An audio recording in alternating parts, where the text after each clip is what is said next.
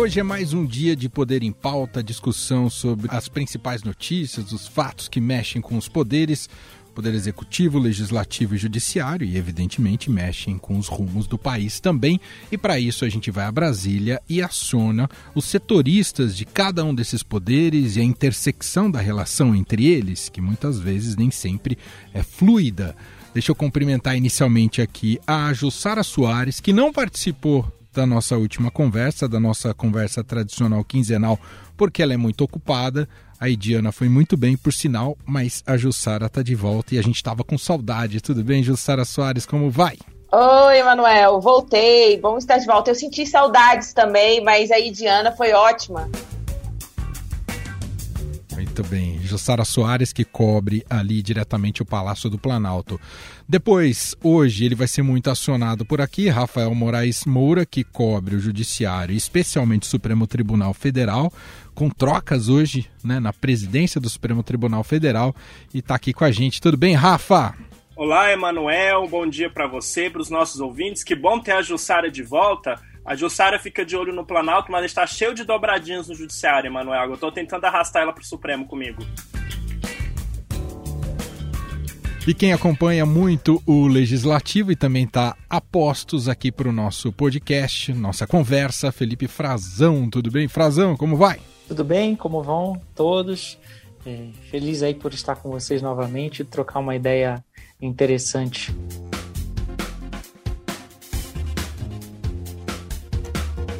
Hoje são três temas que cercam essa nossa conversa, o nosso debate quinzenal que já virou tradição aqui no Estadão Notícias. Vamos falar sobre reeleição após artigo do, do ex-presidente Fernando Henrique Cardoso. Vamos falar sobre a questão dos tributos às igrejas e perdão desses tributos, como é que o presidente Jair Bolsonaro vai se posicionar em relação a isso. E vamos começar, evidentemente, né, com o assunto mais quente, a troca na presidência do Supremo Tribunal Federal. Luiz Fux assumiu a presidência da mais alta corte do país pelos próximos dois anos, sucedendo o ministro Dias Toffoli.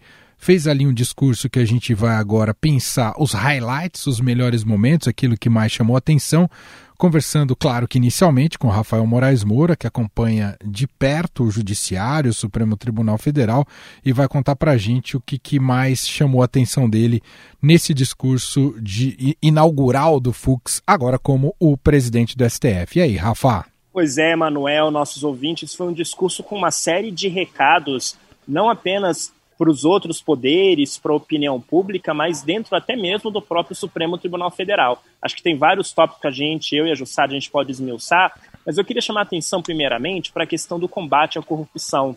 A corrupção foi um item, uma palavra usada pelo ministro Fux seis vezes no discurso de posse. Um discurso de 36 páginas, Emanuel, em que o ministro deixou claro que não vai permitir recuos no combate à corrupção. E é muito importante frisar isso porque ele, o ministro Fux, é considerado um aliado da força-tarefa da Lava Jato em Curitiba. Qual é o contexto disso, né? Sempre é bom lembrar o que está ocorrendo por trás, nos bastidores, e é, às vezes nem nos bastidores, mas escancarado, né? Você tem um momento de esvaziamento da Operação Lava Jato, a força-tarefa de Curitiba uh, sofrendo uma série de tentativas de enquadramento, né, por parte da cúpula da Procuradoria-Geral da República, né, foi prorrogado por cinco meses a atuação da Força Tarefa, mas eles pediam um ano. Então, dentro do próprio Ministério Público Federal, o enfraquecimento da Lava Jato. Olhando aqui para o Supremo, ao longo das últimas semanas, a segunda turma, que decide as questões da Lava Jato, impôs uma série de reveses em julgamentos que atingem diretamente os interesses de políticos investigados, como o presidente Lula. E tendo aquele julgamento, Emanuel, o grande finale, digamos assim, que é o da suspeição do Moro, que ainda não tem uma data. Então, o ministro Luiz Fux ele vai inaugurar agora, de certa forma, uma era de presidentes do Supremo, de comando do Supremo, com uma visão mais alinhada aos interesses da Operação Lava Jato. Lembra que nos últimos anos o Supremo derrubou a prisão após segunda instância, derrubou condução coercitiva para réus investigados e também decidiu que réu delatado tem o direito de falar por último? Esses três julgamentos foram três derrotas muito é, duras para a Lava Jato, né, de desmontagem mesmo da Lava Jato. E nesses três julgamentos tão cruciais, o Fux ficou, o Fux ficou do lado da Lava Jato nos três. Então, o que aconteceu nessa quinta-feira foi um discurso dele muito enfático, de não vamos medir esforços para o fortalecimento do combate à corrupção, que ainda circula de forma sombria em ambientes pouco republicanos em nosso país. Não permitiremos que se obstrua os avanços da sociedade brasileira nos últimos anos, em razão de exitosas operações como ocorreu no Mensalão e tem ocorrido com a Lava Jato. Tem um detalhe que é importante a gente dizer, o Rafael Moraes Moura acompanhou a cerimônia em loco né, da, do, da solenidade que o Luiz Fux assumiu a presidência do STF e a Jussara Soares acompanhou direto de sua casa. O que, que você destacaria, Jussara, do, do discurso inaugural aí do Fux? Ficou muito claro, ele mandou um recado também para as autoridades, para os chefes dos outros poderes, o presidente Jair Bolsonaro e os presidentes da Câmara Rodrigo Maia e do Senado Davi Alcolumbre. O presidente Fux, ele disse o seguinte, ele criticou a judicialização vulgar e epidêmica de questões políticas. Para darmos um basta na judicialização vulgar e epidêmica de temas e conflitos em que a decisão política deva reinar. Ou seja, ele foi muito direto no recado dele, dizendo que questões é, políticas é, elas devem ser resolvidas dentro do executivo e dentro do parlamento. O Rafa pode dizer um pouco mais também dessa avaliação e esse incômodo que ele deixou bem claro ali e deu um recado: resolvam seus problemas que é, a, a Suprema Corte não pode é, se debater e ser chamada para qualquer questão política que poderia ser resolvido em, outros, em outras esferas. É isso mesmo, Jussara. A gente tem que lembrar que o novo presidente do STF deixou bem claro no discurso dele de que, abre aspas, a intervenção judicial em temas sensíveis deve ser minimalista. Fecha aspas. Uhum. É um recado bem claro, Emanuel, né? Considerando todas essas críticas que vêm sendo feitas ao Supremo de ativismo judicial e de estar tá invadindo as competências do legislativo. Agora, uma coisa interessante, que foi algo que a gente noticiou no Estadão no passado, e vale sempre a pena lembrar, o Supremo decide porque ele é provocado por alguém. E tem aumentado cada vez mais o número de ações movidas por partidos políticos contestando leis, decretos e outras medidas do governo, né? E é interessante, Emanuel, que em muitos desses casos que a gente noticiou ao longo da, dos últimos meses, de Supremo de, impõe derrota ao governo Bolsonaro, mantém demarcação de terras indígenas com a FUNAI, veta dossiês contra servidores antifascistas. Foram ações movidas justamente por partidos políticos. Então, de um lado, o Supremo é criticado por uma judicialização, mas por outro, ele é cada vez mais acionado pelos próprios partidos políticos para o quê? Para resolver os conflitos da arena política. Ele citou é, Luiz Gonzaga para dizer que é o mensageiro da paz, é, e pregou também a harmonia entre os, entre os poderes, né? mas disse uma palavra que é super importante: harmonia, mas sem subserviência. Não foi isso mesmo, Rafa? Exatamente. E curioso também, Jussara, é que ele fala na harmonia não apenas entre os poderes, mas dentro do próprio STF, né? E a gente sabe que aqui no hum. Supremo está precisando desse apelo, né, Manuel? São muitas alas, muitos interesses divergentes, uma correlação de forças mudando. É, só para vocês terem uma ideia, por exemplo, nesta quinta-feira teve uma decisão liminar do ministro Ricardo Lewandowski, determinando, Emanuel, lembra aquele julgamento dos recursos do fundo eleitoral e do horário de propaganda eleitoral para negros? Uma, uma, decisão do TSE que o ministro Ricardo Lewandowski do STF, nessa quinta-feira, decidiu: olha, o TSE decidiu que vale para 2022, mas eu estou determinando que seja já para essas eleições. Então, o Fux não falou desse caso da reserva de recursos para negros, mas a gente sabe muito bem dessa guerra de liminares. A loteria do Supremo, né, Manuel, que a gente fala de vez em quando, dependendo de qual ministro cai, a chance de um político investigado cai ou, ou aumenta exponencialmente. Então, ele, esse recado interno de uma harmonia dentro dos próprios poderes, tem uma atuação mais colegiada, né? E não ficar nessa questão de decisões individuais, monocráticas, que muitas vezes acabam até sendo defo é, deformadas, ó, reformadas e ajustadas pelo próprio plenário. Seguindo aqui com nossa conversa com Jussara Soares, Rafael Moraes Moura e Felipe Frazão, nosso tema agora é o perdão às dívidas que chegam a um bilhão de reais a igrejas.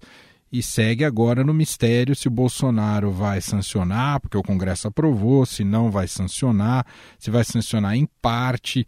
Uh, há uma pressão elevada, porque base, a parte da base de sustentação do presidente Jair Bolsonaro está na bancada evangélica. Se é que a gente pode falar em base de sustentação, claro que ele vem veio mudando ao longo de sua gestão e a maneira de fazer política o presidente Jair Bolsonaro.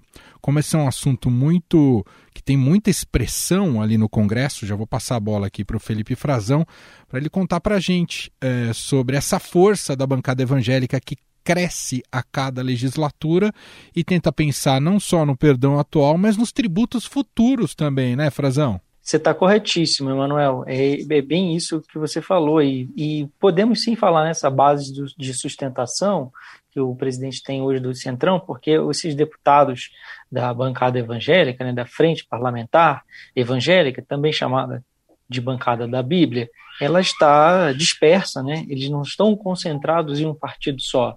Eles estão, a maioria deles faz parte justamente desses partidos do Centrão que abraçaram o, o governo do presidente Bolsonaro, estão dando apoio a ele. E para a gente entender, Emanuel, essa discussão toda ela vem de um, um histórico de autuações né, que a Receita Federal faz sobre a cobrança de algumas contribuições e fiscalizações mesmo sobre a receita de igrejas, de, de igrejas e templos é, religiosos de culto em geral, né? Mas quem encampa esta discussão no Congresso é de fato a bancada evangélica, que é quem tem o maior número de igrejas aqui do Brasil, né? São muitas denominações e quem tem a maior força mesmo, é quem consegue de fato eleger. Existe uma frente católica, mas ela não tem nem de longe a mesma expressão. É, ela tem, representa um, alguns segmentos católicos, não se compara com a força da bancada evangélica, que é muito bem organizada e super bem assessorada nessa área tributária, porque essa é uma das grandes pautas deles. Né? Então, a gente vai conversar sobre um projeto de lei que foi aprovado no Congresso e no Senado, nos dois casos com uma ampla maioria de votos, é importante a gente falar, e de partidos da direita, do centro e também da esquerda. É importante registrar isso, Emanuel. O que aconteceu?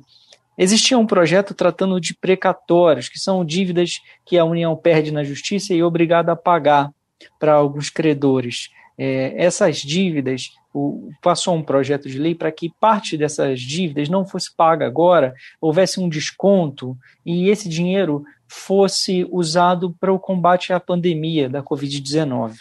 Esse era a essência de um projeto de lei que passou na Câmara e no Senado. O que ocorreu? O deputado Davi Soares, que é filho do R.R. Soares, R.R. Soares é um missionário da Igreja Internacional da Graça de Deus. Esse deputado, Davi Soares, fez uma emenda nesse, nesse projeto de lei que nada tinha a ver com a questão religiosa ou, ou imunidades tributárias para templos e incluiu lá que as igrejas não seriam mais é, não seria mais cobrada das igrejas a contribuição sobre o lucro líquido e também algumas contribuições previdenciárias sobre a prebenda, que é o salário dos pastores. Essa emenda passou com 345 votos. Para a gente ter uma noção, se fosse uma emenda constitucional, necessitaria de 308, também passaria. Uma, uma amplitude muito grande. A gente tem que entender que as igrejas têm esse argumento forte de fazerem um trabalho social, chegarem muitas vezes a, ao fazer, prestar um atendimento para a população,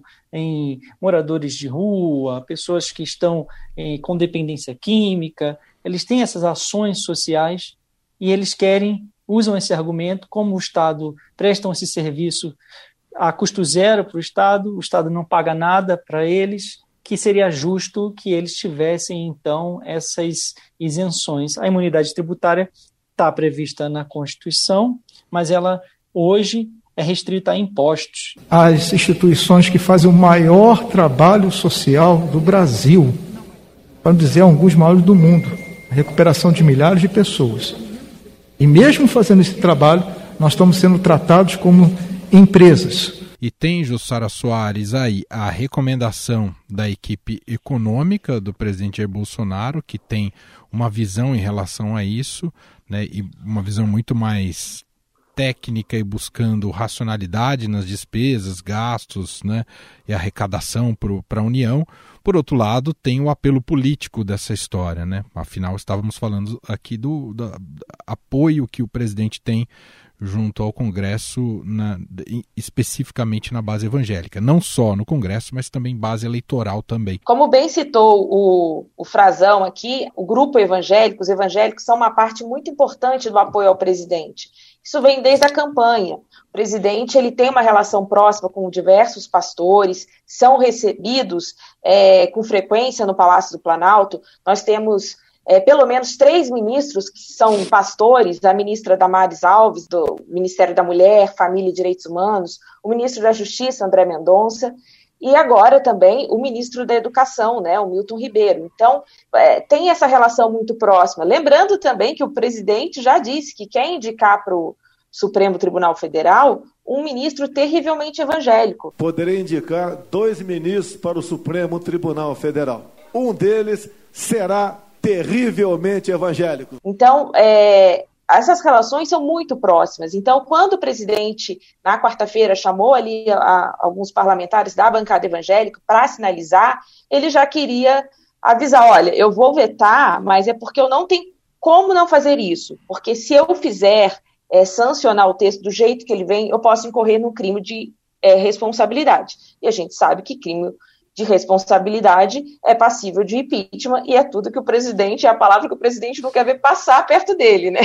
É a zona cinzenta do impeachment que o Paulo Guedes falava, né? É. Para ele, que ele ia correr perigo, né?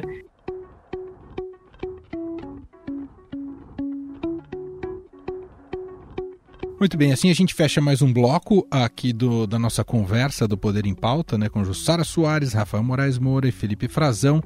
Entrando no nosso próximo e último assunto, vamos falar agora sobre reeleição. Tudo com base num artigo escrito pelo ex-presidente Fernando Henrique Cardoso no último fim de semana, publicado no Jornal Estado de São Paulo, em que ele admite, em que ele diz que foi um erro a reeleição, faz uma espécie ali de meia-culpa. Ah, claro que tem um aspecto circunstancial diante daquilo que está passando neste momento o governo do presidente Jair Bolsonaro, que está em franca campanha. Talvez ali tenha essa crítica circunstancial, mas tem a discussão de fundo também. A reeleição, o Instituto da Reeleição, fez mal para a democracia brasileira como um todo? Vou começar com você, Jussara Soares. Bolsonaro está em franca campanha, a gente vem relatando inclusive aqui em nossas conversas. E claro, para os bolsonaristas, aquilo que disse Fernando Henrique Cardoso caiu super mal. Eles criticaram muito o Fernando Henrique, disse que era uma espécie de, de ciumeira aí da, da popularidade do Bolsonaro, né, Jussara? Exatamente. O, o, artigo né, do ex-presidente Fernando Henrique Cardoso não foi bem recebido no Planalto. É um assunto falar em rediscutir reeleição não é um assunto que passe para a cabeça de ninguém hoje no Planalto, não vão ficar quietinhos ali, porque o presidente está em franca campanha. Embora é importante lembrar que na, é, que na campanha de 2018, o presidente dizia que não, que ele não ia concorrer à reeleição, mas enfim. A reeleição causou uma desgraça no Brasil. O prefeito, o governador, muitos, né? Até o próprio presidente, se endivida, faz barbaridade, dá cambalhota, faz acordo com quem não interessa para conseguir apoio político. Sentou na cadeira, gostou, e aí tem uma outra avaliação, quem a gente que acompanha o poder de perto, e conversando com algumas pessoas próximas, que o mais do que governar, presidente gosta muito de fazer campanha. E eles já falam que é o projeto ali 2000, já até 2026, né? Já contam com isso ali. Então é um assunto que não caiu bem. Houve sim essa grita, acharam que ah, é um choro aí do, do Fernando Henrique, que está vendo que o presidente Bolsonaro está no auge da popularidade dele, as últimas pesquisas indicam isso. Então, é um assunto que, se depender do Planalto, vai ficar do jeito que está, sem nenhuma alteração. Então, essa é a avaliação no Planalto. É choro do Fernando Henrique. Ô Frazão, é, Claro que tem um aspecto, até que citei, que alguns deputados, senadores já empunharam a bandeira de acabar com o Instituto da Reeleição. Né, que foi uma PEC aprovada lá em 97 no governo Fernando Henrique. Mas o que me acho muito simbólico e gostaria de te ouvir, que me parece que a declaração do Fernando Henrique Cardoso é quase um ato de desespero pela falta de oposição que existe hoje ao presidente Jair Bolsonaro. Não existe uma oposição sólida e que consegue contrapor. Ele domina a agenda pública e a agenda política brasileira hoje. Mas como é que o Congresso hoje lida com esse tema, Frazão? Acho que é pertinente é, essa tua análise, sem dúvida, Emanuel, porque não tem de fato é, uma organização própria, né? a oposição não tem pauta própria. E o presidente Fernando Henrique, a gente tem que observar também que ele não está falando isso como um tucano. Ele é um ex-presidente da República, ele vira público para falar isso, tem um peso histórico muito importante, né? Ele reconhecer que foi um erro, que isso é prejudicial, porque ele sentou na cadeira e ele sabe que todo mundo é contra a reeleição enquanto não é presidente, enquanto não é prefeito ou governador, como foi o Aécio, como era o Bolsonaro. Agora, uma vez que o cara senta lá e aí toma gosto pelo poder, ele dificilmente vai largar, e aí, de fato é muito difícil de alguém mudar as regras do jogo enquanto pode ser afetado por elas, né? No caso, eu acho que poderia vir da oposição uma proposta de se modificar esse instituto, né, de proibir a reeleição, e aí como o Aécio mesmo propunha no passado, né, de a gente voltar a ter, como era previsto inicialmente na Constituição, um mandato de cinco anos, porque quatro é muito pouco tempo, bacana, legal. Agora, isso não está na pauta da oposição, não está na pauta do, da, da, própria situação, embora alguns deputados bolsonaristas eh, tenham proposto que o presidente toque uma reforma política, mas eles querem que a reforma política seja feita só de 2022 em diante, contando que ele vai ter já um segundo mandato, que ele vai ser reeleito, né? Interessantíssimo essa visão deles. Para agora é. não nem pensar. Então, é, é importante a gente destacar que essa pauta da reeleição não envolve apenas o presidente. Outros cargos majoritários também seriam afetados, em caso, no caso de uma rediscussão dessa possibilidade de recondução do mandato. Então, isso afetaria prefeitos e governadores.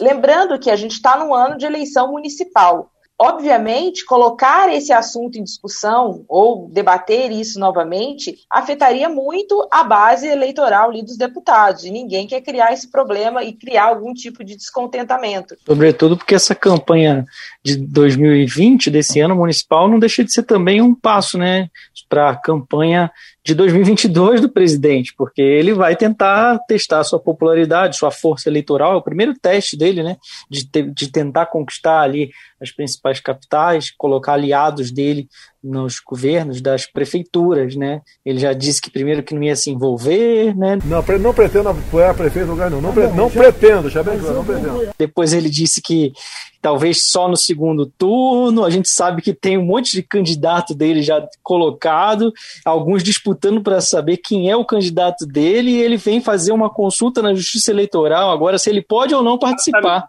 de atos de campanha, né, Rafa? Eu acho esse ponto que levantado pelo Frazão é super importante, né, porque fica essa questão da como vai ser a participação do presidente Bolsonaro na campanha eleitoral que está se avizinhando, agora de novembro, e o governo entrou com uma consulta, né, Manuel, nossos ouvintes, justamente mostrando claramente suas intenções, querendo saber como seria o ressarcimento de despesas, de uma eventual participação. É uma pergunta maravilhosa, Manuel, porque hum. o TSE não pode decidir sobre casos concretos.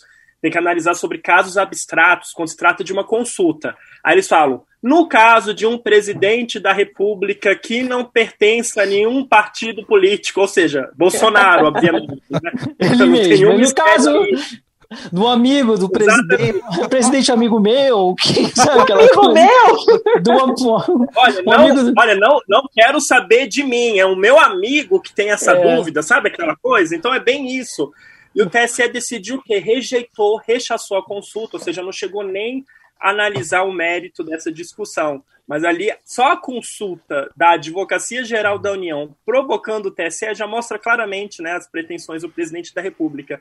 E só para fazer um adendo ao que os nossos colegas ficaram falando, essa discussão de reeleição de presidente da República, de cargos majoritários, tem reflexos naquela outra discussão, Emanuel, que eu e a Jussara já falamos aqui algumas vezes, sobre reeleição para a presidência da Câmara e do Senado. Aquela ação que está tramitando no Supremo Tribunal Federal, lembra? O mapa de votos rodando, as conversas reservadas de Maia e Alcolumbre com integrantes da corte, e um dos principais pontos usados para tentar emplacar a reeleição, porque hoje a Constituição proíbe a reeleição de presidente da Câmara e do Senado, é se o presidente da República pode, por que, que o presidente da Câmara e do Senado não podem? E essa é uma, é uma ação que o Fux não queria pautar durante a presidência dele, mas acabou, ficou esse pepino aí para ele tentar resolver. Ou então vai que o Supremo não resolva, deixa tudo para o Congresso resolver e depois, só depois, decida se pronunciar. Muito bem, assim a gente fecha então mais uma edição aqui do nosso Poder em Pauta, o bate-papo quinzenal com Rafael Moraes Moura, Jussara Soares, Felipe Frazão, esse nosso encontro sempre dando uma olhada, colocando uma lupa ali na relação entre os poderes. Vou cumprimentar a todos aqui antes de dizer o tchau final. Muito obrigado, viu, Rafael Moraes Moura? Você hoje um dia bastante intenso e bom ter você aqui para que esse podcast fique quente também. O Supremo é uma fonte inesgotável de pautas, né, Manuel? Sempre um prazer estar aqui. E para manter a tradição, eu quero indicar um filme da Netflix chamado Eu Quero Acabar com Tudo, daqueles filmes que colocam não um parafuso, mas milhares de parafusos na sua cabeça e muito interessante do roteirista de Quero Ser John Malkovich, Brilho Eternamente Sem Lembranças, um filme bem instigante e provocativo. Agora uma dica, não tente entender tudo, vá pro Google depois. Você gostou então, né, do Kaufman, né? Ele é dureza. Exatamente, é, é bem provocativo, bem interessante, incômodo, angustiante, mas essa é a intenção dele. Tá aí, grande Rafael Moraes Moura. Jussara Soares, obrigado mais uma vez e até o nosso próximo encontro. Obrigada, foi ótimo estar aqui com vocês de novo e vamos lá. E durante a semana pode chamar que a gente volta também para contar um pouco mais de Brasília. E agradecer também Felipe Frazão. Muito obrigado, viu, Frazão? Eu que agradeço a companhia excelente de vocês e estamos de olho em mais 15 dias aí, voltamos em breve para contar mais detalhes aí dos bastidores do que acontece nessa capital federal aqui que não para.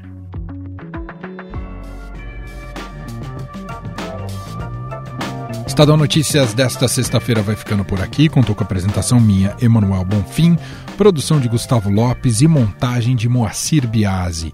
O editor de jornalismo do Grupo Estado é João Fábio Caminoto. Quer mandar e-mail para a gente? podcast.estadão.com. Hoje a gente tem mais um compromisso às 5 horas da tarde com mais uma edição do podcast na quarentena. Tá muito legal. Portanto, até daqui a pouco. Estadão Notícias.